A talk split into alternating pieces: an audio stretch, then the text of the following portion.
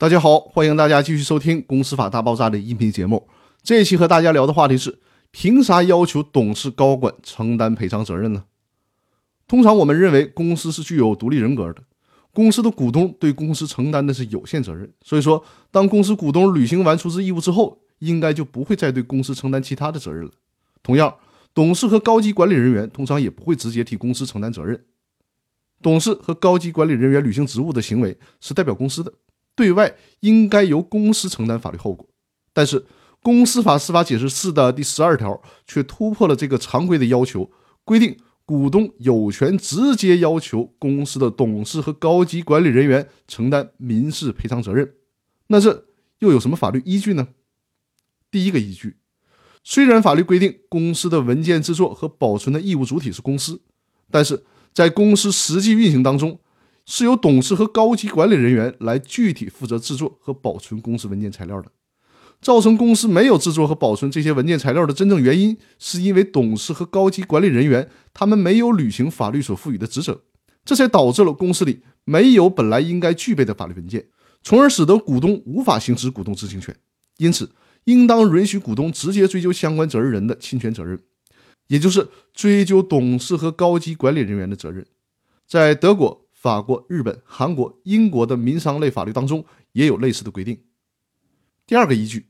在我们国家的公司法第一百五十二条当中有这样的规定：董事、高级管理人员违反法律、行政法规或者公司章程的规定，损害公司利益的，股东可以向人民法院提起诉讼。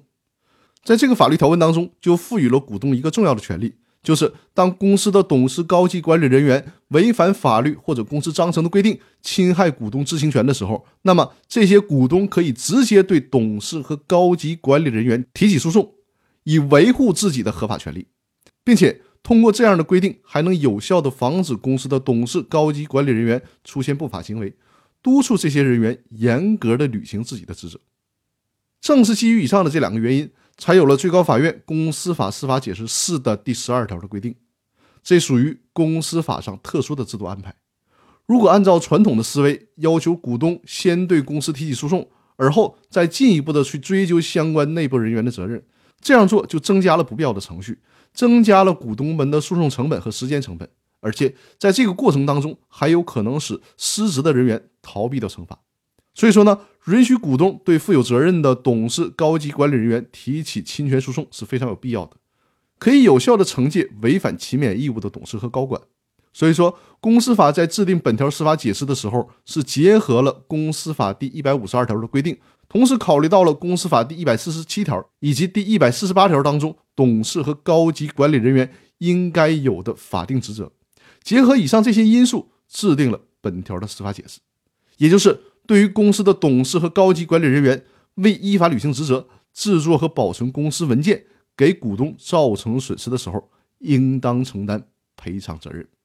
那好，我们这期的音频就分享到这里，更多内容我们下期继续。谢谢大家。